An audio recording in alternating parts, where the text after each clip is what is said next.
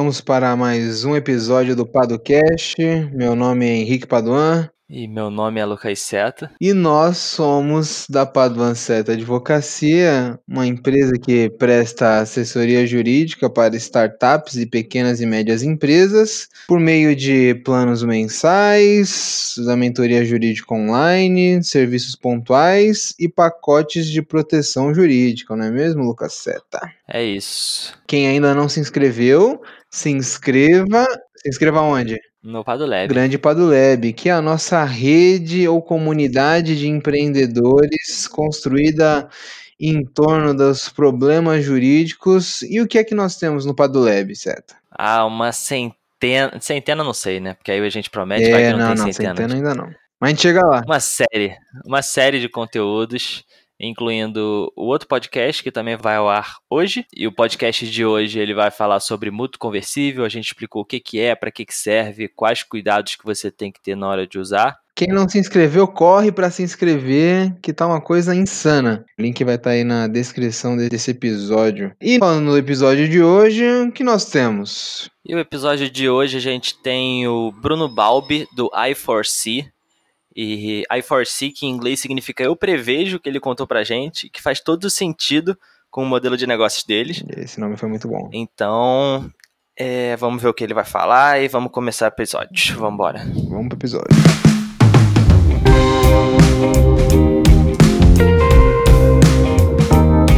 Meu nome é Bruno, eu sou oceanógrafo e quando eu comecei na faculdade eu tinha essa impressão de que eu iria trabalhar com baleia, golfinho, surfar o dia inteiro, né? Mas quando eu me deparei com o tema oceanografia mesmo, e, com, e como é vasto, né? Vai desde o fundo, a composição do fundo do mar, até a vida no mar, a composição química da água, dinâmica de vento, é, é uma coisa bem mais completa, né? Ao longo da faculdade, fui me apaixonando de fato pelo oceano mesmo e o estudo dele. E estava realmente convencido de que eu ia finalizar a faculdade e ia ser pesquisador, ia fazer mestrado, doutorado. Só que, por conta do meu trabalho na, na graduação, envolver genética, ó, que negócio engraçado, né? Oceanografia, eu pulei para genética. É, eu tive que ir para Unicamp por conta da infraestrutura de um laboratório para fazer o meu trabalho de graduação, o TCC.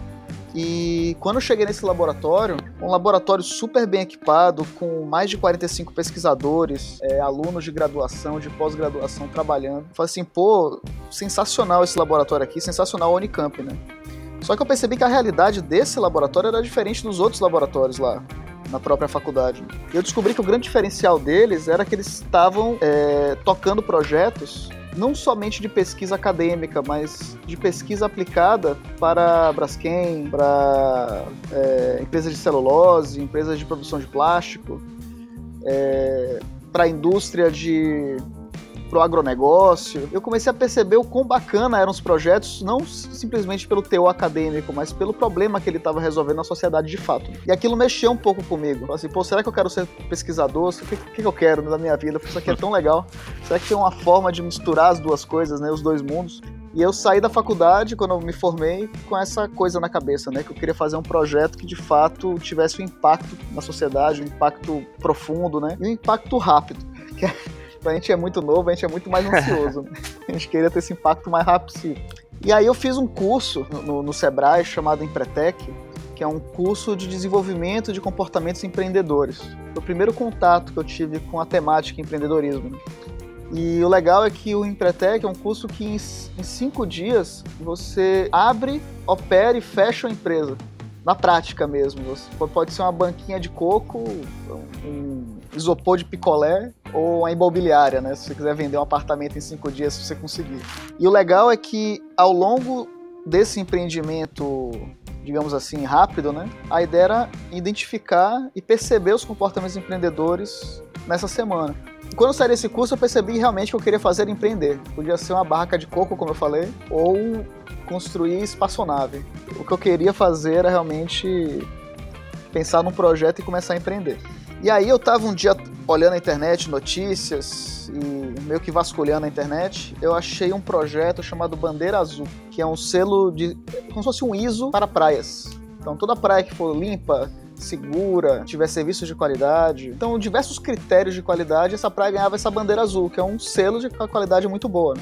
Aí quando eu olhei que a França tinha 600 praias certificadas e o Brasil tinha duas, assim, pô, acho que o Brasil é um pouquinho maior que a França. acho que tem muito espaço aqui.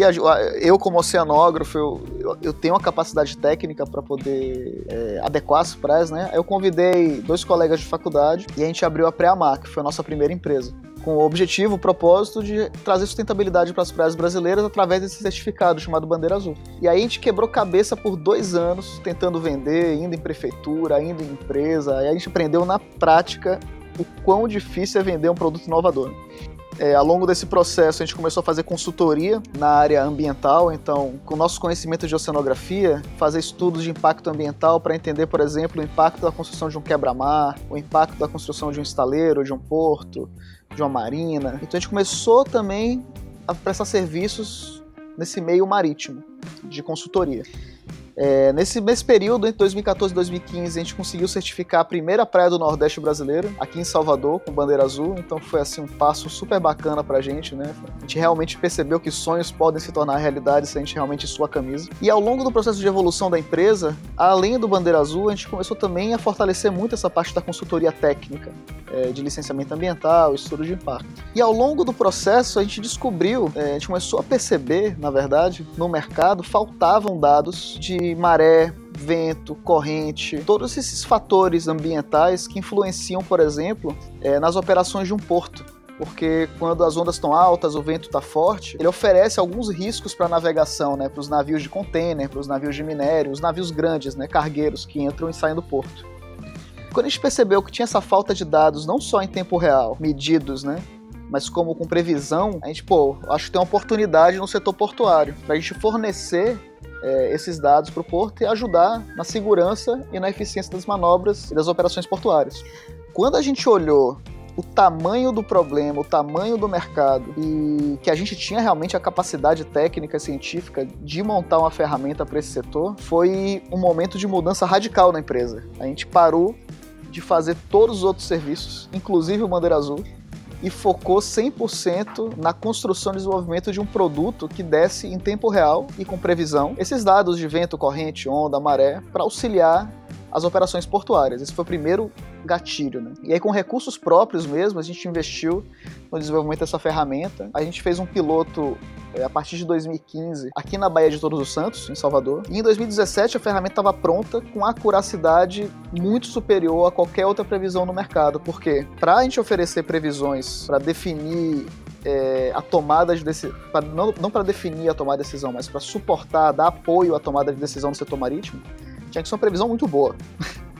Porque a gente está falando de navio, de terminal portuário, que são coisas, primeiro, muito valiosas fisicamente e que um acidente nesse âmbito tem um impacto não só financeiro, mas, é, mas é, ambiental e, e pessoal também, para as pessoas envolvidas. Então tem que ser algo de muita confiança, muito, muito preciso. E a gente desenvolveu para isso um sistema de previsão que ele é, tem muito mais resolução do que as previsões normais. Então, se a gente compara, por exemplo, uma previsão com a foto, quanto mais pixels numa foto, melhor foto, mais resolução ela tem. A modelagem numérica, que é a tecnologia que a gente usa para fazer as previsões, funciona mais ou menos da mesma forma. Quanto mais pixels você coloca na, no modelo, melhor resolução, então melhor a previsão. Então, essas previsões normais, que a gente chama de previsões globais, o pixel tem 50 km, 30 km. A nossa previsão tem um pixel de 25 metros, ou até 15 metros. Então, o objetivo não é dizer se vai chover na cidade de Salvador ou no estado da Bahia. A gente consegue dizer se vai chover no porto. É uma precisão realmente muito alta.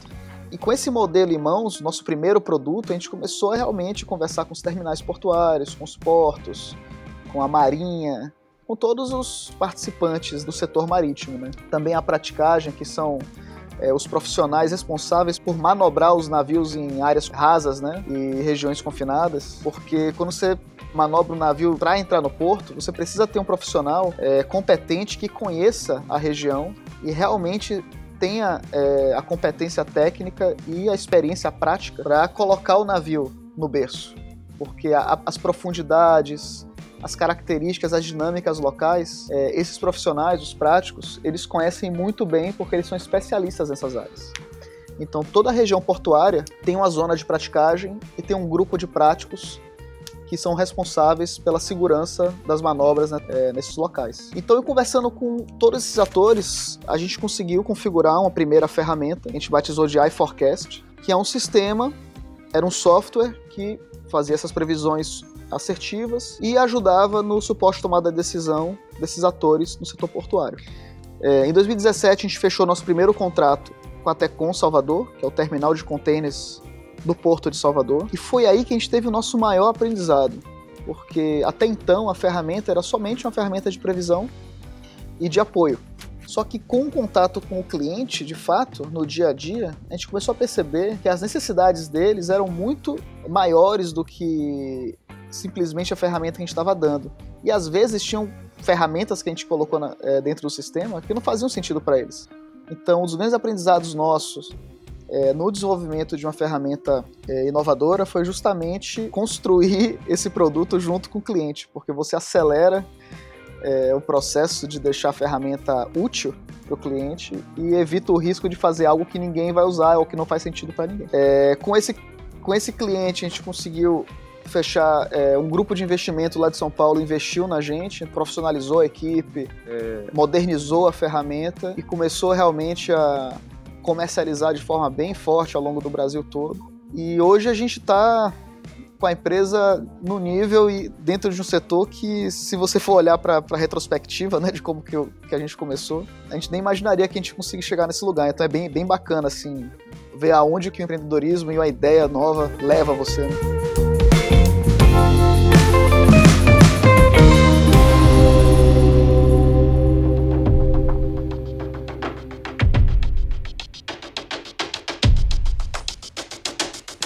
Falando que vocês estão num lugar, é, comparado lá ao início de vocês, enfim, que já, já alcançaram muita coisa.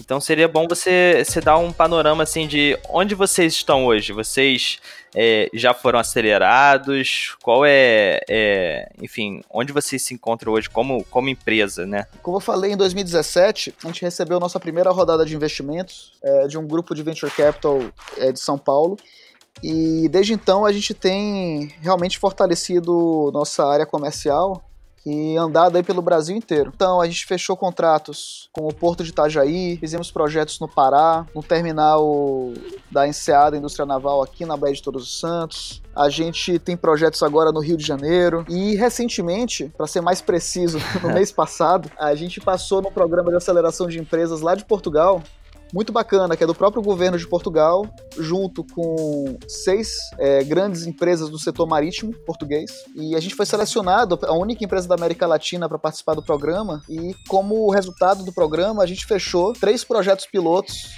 com dois portos em Portugal e com a maior empresa de telecomunicações no mar Caraca. do mundo, que é a Inmarsat. Sensacional.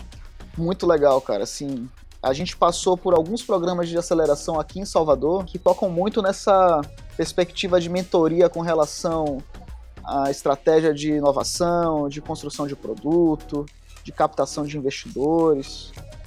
Mas pela nossa experiência, o que a gente mais percebe que acelera uma empresa foi como eu falei, é o contato direto com o cliente.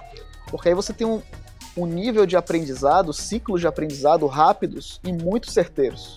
Então, um programa de aceleração como esse em Portugal, que chama Blue Tech, o grande objetivo deles é selecionar startups, empresas, para trabalhar diretamente com clientes que são interessantes para eles. Então, pô, isso a gente acredita que a gente está super empolgado porque abriu, a gente abriu o mercado internacional agora. É o tipo de aceleração que a gente procura, é realmente o contato com o setor marítimo diretamente.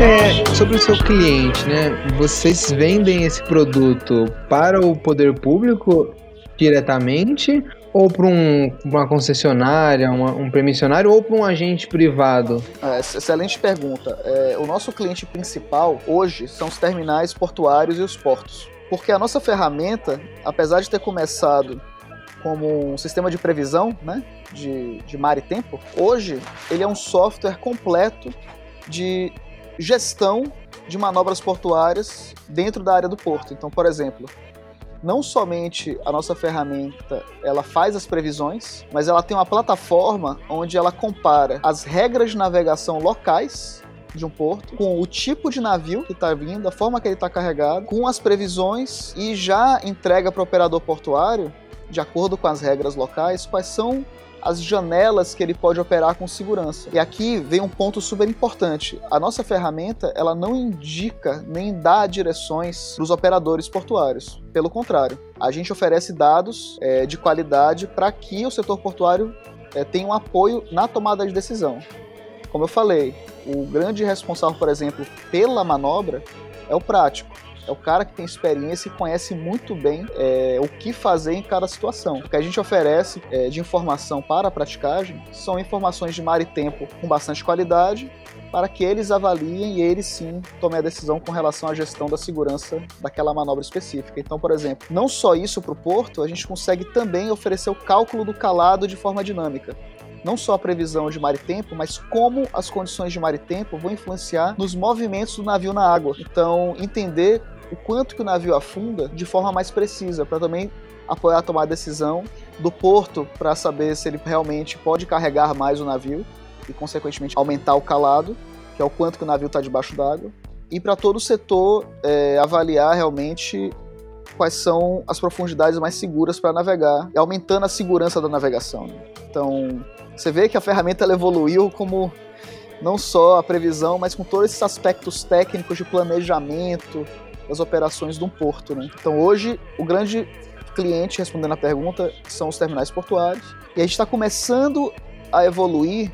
A gente tem um projeto agora com um armador que é a empresa que é dona dos navios, justamente para entender ao longo da costa brasileira, ao longo da, da rota dos navios, quais são as condições para o próximo porto para que o dono do navio tem um melhor planejamento é, em que horário chegar, qual velocidade chegar, qual a profundidade que ele vai encontrar quando chegar. Então a gente está começando a expandir aos poucos também para os clientes é, que são os donos dos navios. Maravilha. Eu, eu acho que assim, vocês. É, eu não sei nem se dá para dizer que vocês pivotaram ou se você realmente deixou a pré-amar para trás. Como é que foi isso? Como é que foi essa mudança assim tão tão grande, né, tão abrupta assim de, de modelo de negócios. Foi difícil tomar essa decisão? Vocês efetivamente pivotaram ou é um, é um, é um projeto que vocês deixaram para trás para iniciar um outro do zero? Em 2015, quando a gente começou o desenvolvimento dessa, dessa plataforma, a gente realmente percebeu que esse projeto novo ele tinha uma capacidade de impacto global muito forte. Então, a gente de fato abandonou os outros projetos para focar exclusivamente 100% nesse. E a empresa se chamava Preamar na época, mas quando os investidores eles entraram na empresa, uma das grandes contribuições deles foi realmente é, falar para a gente assim, ó, esse, esse produto ele não, é, ele não é local, ele é global, então a gente precisa reposicionar a empresa como uma empresa global. Então a empresa saiu, mudou o nome de Preamar para i4C, porque é uma brincadeira, né? i4C em inglês significa eu prevejo. Então, faz super sentido, assim, com o core, com o núcleo da empresa. Então a gente mudou o nome para o nome em inglês, justamente para ter essa, essa língua universal no nome. E a gente realmente focou todos os esforços e todos os produtos da empresa em volta do sistema iForecast, que é justamente um sistema completo que integra diversas ferramentas para dar eficiência e segurança nas manobras portuárias. Então eu não vejo que a gente pivotou, eu vejo que a gente de fato começou um projeto novo.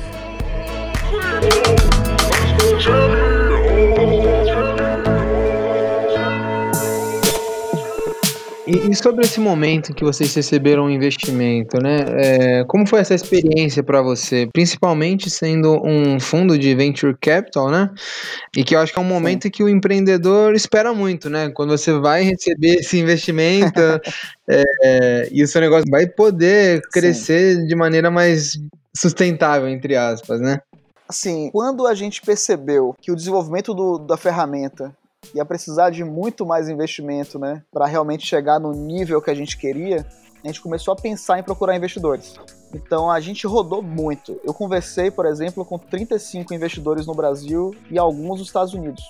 E é difícil, cara, porque o contato com os investidores para você realmente captar a atenção deles e convencer que tem um projeto bacana passa por diversas adaptações. Você chega para o primeiro investidor e ele te, te dá diversos feedbacks, não investe em você. Só com esses feedbacks você usa para melhorar a apresentação e realmente ir pro próximo, ir pro próximo. E claro, chega uma hora que você tem algumas opções. Então, a gente tinha, na época, quatro ou cinco investidores interessados. E a gente teve que fazer a pergunta para nós: é, qual é o investidor, qual o perfil de investidor que nós queremos? Então, isso também é outro ponto muito importante. Não é só o investidor que escolhe o projeto, você também tem que ter a noção de que perfil de investidor que você quer. É um cara participativo? É uma pessoa só com dinheiro? É um investidor que bota a mão na massa junto com você? É um cara do mercado? É um cara meramente financeiro? Então, a depender da estratégia do tipo e até do perfil pessoal da pessoa mesmo, é muito importante que tenha essa avaliação por parte da startup também. E a gente fez isso. Quando a gente fechou de fato com a Capital Lab, que é esse fundo de venture capital, a gente realmente ficou pô, cara, assim, a gente vai ter um pessoal experiente que vai poder apoiar a gente, a gente vai ficar tranquilo financeiramente, vai poder fazer todos os investimentos que a gente quer e realmente foi um diferencial na nossa história, assim, marcante, assim, existe a IFOC antes desse investimento e existe a depois mesmo. Legal essa, isso que você falou, porque mostra um pouquinho de como não é só entrar dinheiro, né? Porque muitas vezes entra o dinheiro e o empreendedor não sabe nem o que fazer ou por que, que eu escolhi esse fundo para investir né, uhum. na minha uhum. empresa. Então, isso que você falou é, é, algo bem interessante que a gente tem visto que as pessoas têm se preocupado mais, né? Em escolher o perfil certo. Não só ser escolhido, mas tentar achar o perfil certo para sua empresa. Claro. Uhum. Não, perfeito. E, inclusive, no começo a gente tinha essa visão, né? De que. é, a gente precisava de dinheiro. A gente precisava de dinheiro. na verdade, na verdade, quando você recebe o dinheiro, começa a fazer uns investimentos, todas as ações, mas você começa a perceber que 10 minutos de papo no telefone com um cara que já construiu três, quatro, cinco empresas, já vendeu duas, já quebrou a cabeça durante 30 anos. Você bate 10 minutos de papo com um cara como esse e você sai com conhecimento que demoraria, sei lá, um ano para obter sozinho.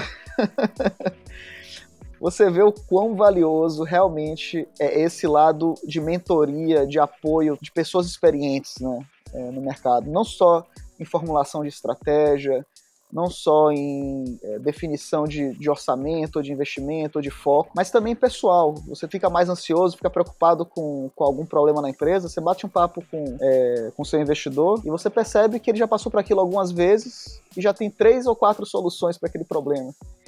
Então isso acelera é, não só o desenvolvimento da empresa, mas o desenvolvimento dos executivos é, da empresa investida de uma forma assim exponencial. E hoje eu vejo que realmente o mais importante dos nossos investidores não é o dinheiro, apesar Sim. do dinheiro ser muito importante, né? É o, é o oxigênio da startup. Né?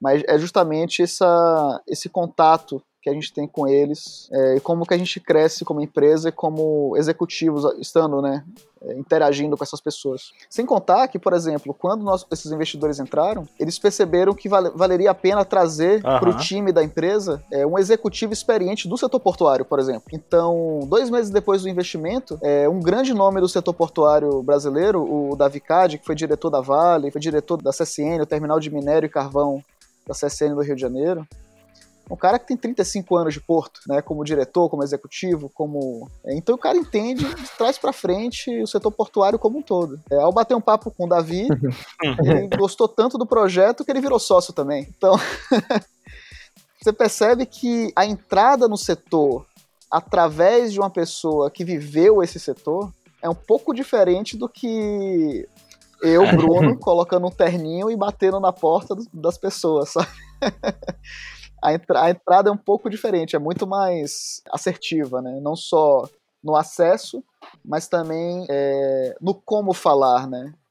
É, no que falar. É, quais são os produtos nossos que tem mais a ver com aquele cliente específico. Então, esse tipo de visão que vai muito além do técnico é algo que não tem jeito, é a experiência que traz. Então, ter uma pessoa dessa no nosso time foi por conta dos investidores e foi um dos maiores aditivos assim no nosso time, na nossa equipe, na nossa ferramenta, no nosso comercial estratégico. Então, assim, de fato, é, reforçando, Legal. existe uma empresa antes do, dos investidores e uma depois, de fato. When there's no place you feel at home. Naquele levantamento da B Startups, né, aquele mapeamento sobre comunidades, é, eles apontaram a i4C como um dos casos de sucesso da comunidade de Salvador, né? E aí, o que eu queria saber é se vocês participam da comunidade, como vocês veem Sim. essa interação, é, o que vocês acham que falta para esse ecossistema se desenvolver mais e mais e o que tem sido feito também, né? Porque às vezes a gente só fala o que falta, mas nem sempre a gente sabe tudo que tem sido feito. É, bom, o ecossistema de inovação de startups e de, do, de próprio investimento, né, de venture capital, de investimento seed, de investimento anjo, ele é algo que se você compara com os Estados Unidos, por exemplo, é muito recente no Brasil. No Brasil, em Salvador, quando você compara com São Paulo, é mais novo ainda. Então a coisa que a gente começou a perceber ao longo dos últimos anos é realmente o crescimento rápido de número e de qualidade das startups que a gente vê, por exemplo, aqui em Salvador. E isso eu vejo, é, esse crescimento, né? Eu vejo acontecer muito por conta da interação não somente entre as próprias startups, não só batendo papo sobre as peculiaridades, as dificuldades de cada uma, mas como oferecendo apoio realmente. Tem startups que estão no nível é, mais avançado, ou mais intermediário, ou mais no início, que você não precisa ser um executivo de 40 anos de experiência para dar um apoio para o primeiro passo de outra pessoa, né? Porque apesar da gente não ser uma grande empresa ainda, a gente ter muita dificuldade, toda essa parte inicial a gente já passou, a gente pode oferecer esse conhecimento inicial para quem está só começando, né?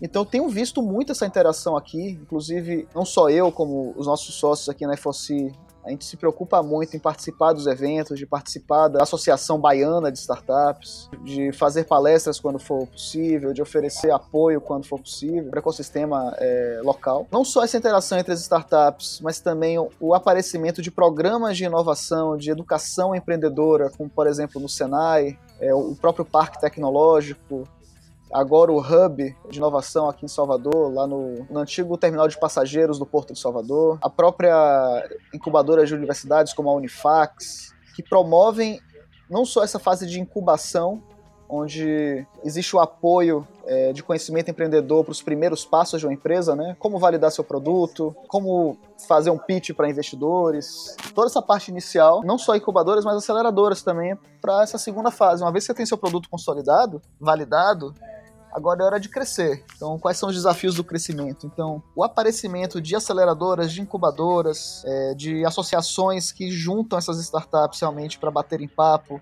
para fazerem eventos e fortalecer realmente não só o entrosamento entre as empresas, até para negócios entre empresas, mas pelo, pela educação empreendedora, né? Eu vejo que cada vez mais tem crescido é, não só em qualidade e volume de startups, muito conta do ambiente que tem sido criado para que surjam é, novos empreendedores querendo colocar ideias para frente com mais apoio e sem dúvida quanto mais o ambiente é favorável ao apoio a novas ideias a inovação e o ecossistema de inovação só faz crescer. E aí no terceiro nível que é algo que eu pessoalmente tenho percebido de forma ainda devagar né começando engateando são os grandes programas de apoio às startups no nível governamental por exemplo. Então pegando como exemplo esse programa de inovação que a gente está participando em Portugal, o próprio governo português, é, através do Ministério do Mar, criou uma aceleradora de empresas, um, um, programa de aceleração de empresas, em conjunto com seis grandes empresas do setor marítimo português, para conectar, de fato, essas startups né, escolhidas para trabalhar diretamente com elas. Eu acho que esse formato é um dos formatos mais interessantes e que geram realmente o maior impacto nas startups participantes, porque de fato, como eu falei, coloca em contato as startups diretamente com essas grandes empresas. E isso é benéfico não só para as startups, né, pelo ponto de vista de crescimento da startup, mas são novas fontes e metodologias de inovação para grandes empresas. Né? Ou seja, é um ganha-ganha que é, é, maravilhoso e que eu realmente hum? espero enxergar nos próximos anos cada vez mais programas como como esses, não só aqui em Salvador, mas no Brasil também.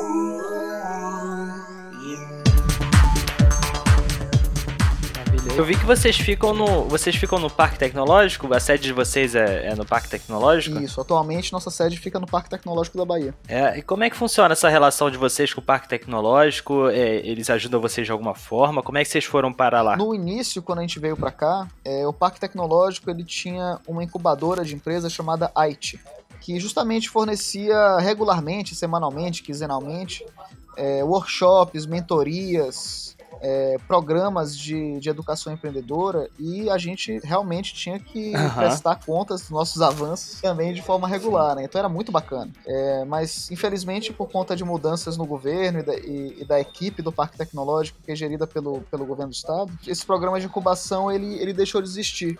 Então, hoje são escritórios que são ocupados por empresas de inovação. E estar num lugar como esse é muito bacana, simplesmente porque um dos nossos principais fornecedores de tecnologia é outra empresa aqui do nosso corredor. Então, o- a, a interação entre as empresas de inovação é muito forte nesse ambiente. Né? Por isso, inclusive, é um dos grandes benefícios, um dos grandes motivos da gente continuar é, aqui no Parque Tecnológico. Mas ele era, ele era uma incubadora, ele tinha uma incubadora Sim, aqui interna, entendi. mas infelizmente não E você mais. falou também do. é, do crescimento de tanto do, do ecossistema de startups, tanto aí como em São Paulo, né, aqui no Rio também, a gente vê no Brasil como um todo, né, crescendo muito, é, tanto os ecossistemas, as relações, enfim, muito investimento chegando também. Você acha que isso é, é só fruto da crise? Isso faz parte de uma nova mentalidade do brasileiro, né, de uma mentalidade mais empreendedora? Como é que você vê isso para o futuro? Você acha que é, isso é resultado de quê e como é que vai ser no futuro? Você acha que isso vai dar uma pausa daqui a um tempo? Porque, pô, daqui a pouco a gente está chegando a 20 mil startups, não tem espaço para todo mundo, não tem investimento. Como é que você entende um pouco do ecossistema é, brasileiro, assim como um todo, de startups? Bom, a minha visão, é, independente do país que a gente esteja falando, é que a gente entrou numa era digital e de tecnologias exponenciais que permitem que qualquer pessoa tenha acesso, por exemplo, a um servidor de alta capacidade computacional. Então, eu começo a empresa amanhã e através, por exemplo, da Amazon Web Services, eu tenho acesso a servidores de, de alto processamento de dados. É, essa realidade nova, né, iniciando com o boom da internet e evoluindo exponencialmente desde então, cria tanta possibilidade de forma tão democrática que hoje uma pessoa ter uma ideia e executar essa ideia não é mais um desafio tecnológico, é um desafio realmente estratégico, é, comercial empreendedor. sabe? É como fazer o produto, é como validar o mercado, é entendendo o seu cliente, é como captar investimento. Então, eu acredito que indo para o futuro, cada vez mais a gente vai perceber é, tecnologias disruptivas que vão vir realmente de fato para ficar e que não vão, que não vão ser provavelmente é, nascer nas grandes empresas. Elas vão nascer de startups. Eu acredito, por exemplo, que esses, esses grandes ecossistemas mais consolidados, como Israel, é, Estados Unidos, é, a própria Estônia, que está se tornando agora um grande país no mundo empreendedor, eu vejo o Brasil tendo o mesmo futuro que, que esses países, só que tá um pouquinho. começou um pouquinho depois. E como o país tem, como o Brasil tem essa riqueza gigantesca, é, não só de território, mas de diferentes culturas e de diferentes costumes, diferentes mercados, o Brasil em si é um mercado gigantesco. Né? Então, eu vejo o Brasil em si com um dos maiores potenciais no mundo para crescimento de tecnologia, porque o mercado é gigante, é, nós temos muitos problemas a serem resolvidos de forma mais eficiente, mais barata, mais rápida. Então, eu vejo com muitos bons olhos, eu acho que a gente está só no começo. Não só porque as tecnologias vão ficar cada vez mais exponenciais e cada vez mais disruptivas, mas como o Brasil tem um potencial enorme. E assim, eu acho que não tem nenhum povo no mundo mais criativo que o brasileiro, né? Nesse sentido, eu acho que é um dos principais motivos pelo qual eu acredito muito no empreendedorismo brasileiro. E tem muita gente que, que elogia a capacidade de resolução de problema do brasileiro, né? Eu já li alguns Exatamente. elogios assim nesse sentido. A gente aqui fala sempre no jeitinho brasileiro, né? E a gente acaba sempre Uhum. interpretando pelo lado ruim, que tem realmente, né? Mas a gente esquece que tem um lado muito bom, que é esse lado do improviso, né? Isso a gente vê desde o futebol até o empreendedorismo, né? É- é, vamos dizer assim, capacidades parecidas de você conseguir resolver problemas, enfim. Com certeza, é, com e contornar situações que, que muita gente elogia e que a gente deveria até valorizar mais, né? E, por exemplo, se você for pensar em países como Israel, que territorialmente, em população, é um mercado pequeno, as empresas lá, elas, as startups lá, elas são empresas que pensam muito para o mercado global. Porque, uhum. se ele for pensar para o mercado interno, o mercado é muito pequeno, né? Não tem essa possibilidade de, de crescimento exponencial. Já no Brasil, somos 200 milhões de brasileiros, um território desse tamanho. O próprio mercado nacional já oferece mu muita oportunidade de crescimento para as startups ficarem até mais maduras para chegar na internacionalização de forma muito mais forte, né? Então, tem gente que fala assim que as startups brasileiras elas não pensam muito para fora do Brasil, porque o mercado brasileiro é gigante. Mas eu também vejo que você tendo grande sucesso no Brasil, pô, potencializa muito a saída da empresa para fora. Então, é algo que sempre tem dois pontos de vista. Você falou sobre esses programas de, digamos, de fomento do poder público, né? Qual a sua visão sobre o poder público, né? Porque normalmente no mundo do empreendedorismo a gente vê Sim. muito essa ideia de, do Estado quase como um inimigo, né? É, mas será que ele efetivamente é um inimigo? Ele pode até atrapalhar em algumas coisas, mas eu acho que essa questão, por exemplo, do fomento é muito, muito importante para você conseguir desenvolver negócios que talvez você não conseguiria sem essa ajuda, né? Ah, não, com certeza. É, e na trajetória da I4C, a gente, diretamente ou indiretamente, é, nós tivemos apoios muito fortes do poder público e que foram, assim, grandes diferenciais na nossa jornada. Então a gente teve apoio do Sebrae, que é uma empresa mista. A gente teve a, apoio do Senai Cimatec, aqui em Salvador, que também é empresa mista. E sem contar na incubadora do Parque Tecnológico da Bahia, que é do governo do estado. É, não só essa passagem nossa e todo esse conhecimento, toda essa educação empreendedora que a gente recebeu desses, desses, desses locais que a gente passou, que a gente se desenvolveu, é, diversos programas e eventos que o próprio que a própria prefeitura de Salvador promove. É, agora eles acabaram de a prefeitura de Salvador acabou de inaugurar um espaço de coworking no parque da cidade que também está fomentando muito esse mundo de eventos, de encontro das startups, de é, espaços colaborativos que realmente eu estou percebendo, não só isso, mas o Hub é, de Salvador, que é um dos, um dos maiores espaços de coworking e de inovação daqui da cidade. Eu percebo que esses locais, essas iniciativas governamentais, elas é, promovem não só o espaço, né, para que a inovação ocorra, para que as pessoas é, se esbarrem nos corredores e a inovação surja, né, mas os eventos, toda a parte de consultoria, de mentoria dos profissionais, ela é realmente é uma, é uma centelha, né, que, que liga a fogueira. Então, eu vejo assim, é claro que a gente sempre é, enxerga pontos de melhoria, onde isso poderia ser mais potencializado. Mas eu não tenho o que dizer assim da nossa jornada. A gente recebeu muito apoio de todos os programas que a gente passou e por todas esses, essas pessoas né, ah. do governo que ajudaram na, no crescimento da empresa. E eu acho que é fundamental. É uma tecla que o Henrique sempre bate também, essa questão do, do poder público. E eu queria saber agora uma, uma, uma, umas questões mais jurídicas, assim, né? Pensando é, vocês têm uma jornada recente ainda, né? Normal. A gente pode dizer ainda que vocês estão ainda no início da jornada, né? Já chegaram, já alcançaram coisas bem bacanas, Sim. estão alcançando ainda. E eu queria saber como é que foi uhum. a sua preocupação com a parte jurídica do negócio de vocês. Lá no início, quando vocês começaram o negócio, vocês pensaram, caraca, preciso de ajuda jurídica ou nem passou pela cabeça porque não é, não faz parte da formação de vocês? Quem sabe até o Empretec do, do Sebrae talvez tenha ajudado nisso ou não. Como é que foi? Ou só quando deu o primeiro problema, né? Que é geralmente quando o pessoal procura a parte jurídica, é opa, deu problema aqui, deixa eu ver, deixa eu... Alguém me ajuda. Como é que foi no caso de vocês? Uh, quando a gente começou a, a E4C, o nosso maior, nossa maior preocupação foi a parte técnica, né? Cientistas desenvolvendo um produto novo. E quando você vai começando a interagir com o mercado, e você, por exemplo, precisa fazer um contrato com o cliente, ou um contrato para contratar uma pessoa, aí você começa a ter essa interação, pô, eu preciso de alguém que faça esse contrato para mim, né?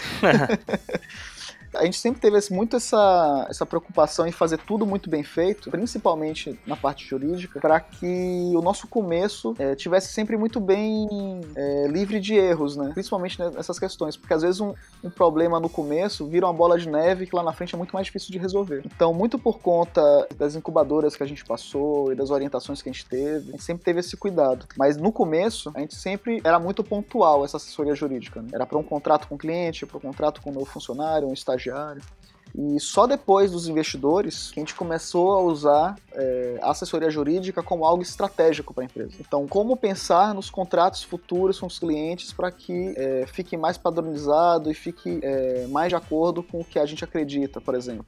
Pensar em novas formas de modelos de negócio e como que o contrato iria seguir esses modelos. É, como enquadrar a empresa em é, é, de forma a pagar menos impostos, de forma mais eficiente, né? Essa parte tributária. Então hoje a gente tem uma assessoria é, jurídica que ela é regular e muito mais estratégica do que simplesmente, como você falou, né? Quando aparece um, um fogo, chama os bombeiros. E eu acho assim, esse é o formato que funciona melhor pra gente, porque eu me sinto mais seguro de que toda a ideia que a gente tem, todo o contrato que nós temos está muito bem avaliado por um por um advogado, né, por, um, uma equipe de advogados que conhece muito bem a nossa empresa já, por conta desse longo período que eles vêm trabalhando com a gente. Fast, cool and unsympathetic.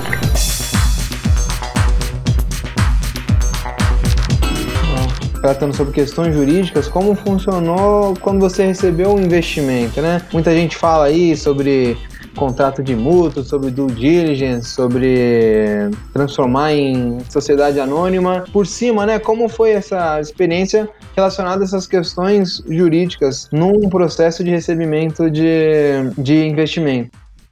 Os investidores, eles vieram com um formato que eles são que é padrão deles. Porque normalmente no venture capital, o que é que acontece?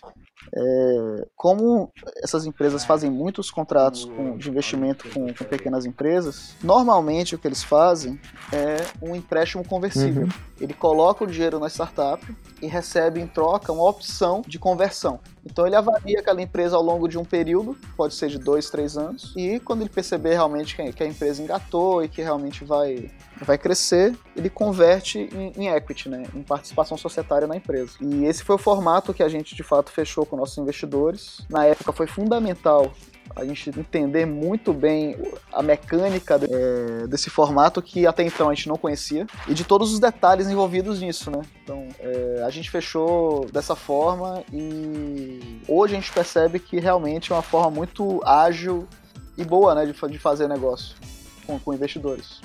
Tanto segurança para os investidores como de é, tranquilidade para a startup. Legal, legal. Porque eu acho que é uma coisa que às vezes fica muito distante das pessoas, né? Como é que, como é que funciona isso? Eu vou receber o investimento e aí eles já vão entrar na empresa direto? Não? É, será que eles já chegam com um contrato pronto? Eu acho que é um, uma, um, um aprendizado para todo mundo de como é que funciona efetivamente, concretamente, esse tipo de, de investimento.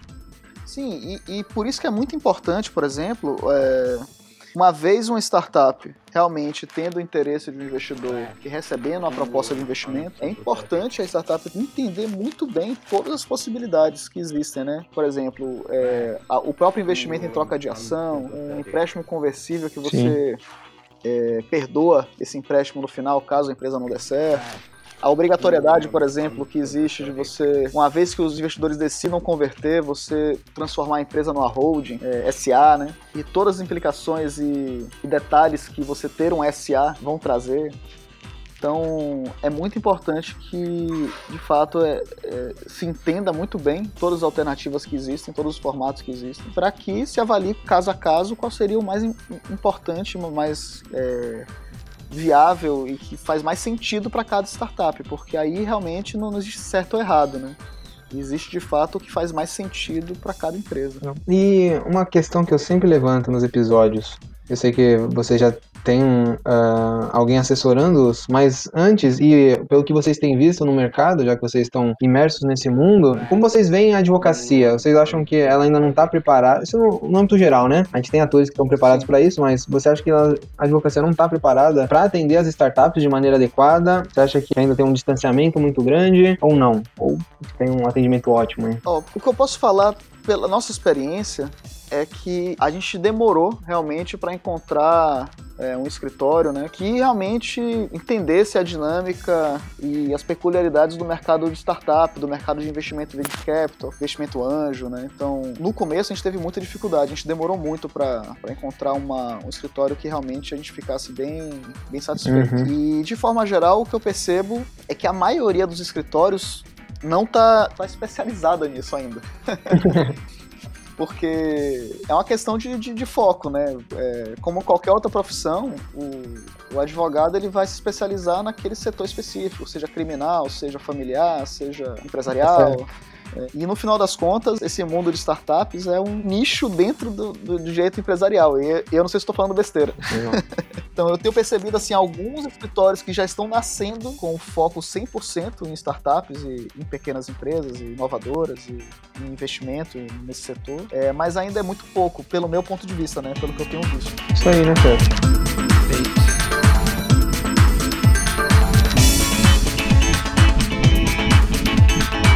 Obrigado pelo convite, Henrique e Lucas. É, é meu primeiro podcast, então a primeira vez eu nunca vou esquecer. Obrigado mesmo pelo convite. E a minha recomendação, vocês vão pro cinema assistir, não sei se ainda tá no cinema, mas o filme de, de Elton John, da biografia de Elton John que saiu, que é o Rocket Man. Foi um dos melhores filmes que eu já vi na minha vida, realmente. e apesar de ser oceanógrafo, eu sou músico também, então sou fã de Elton John desde criança e realmente filmar, cara, vale a pena.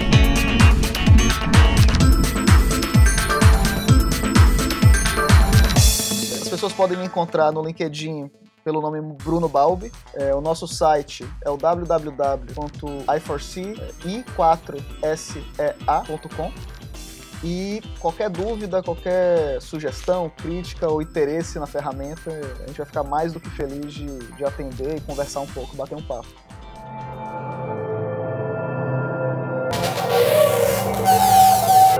Edição Guilherme Gadini.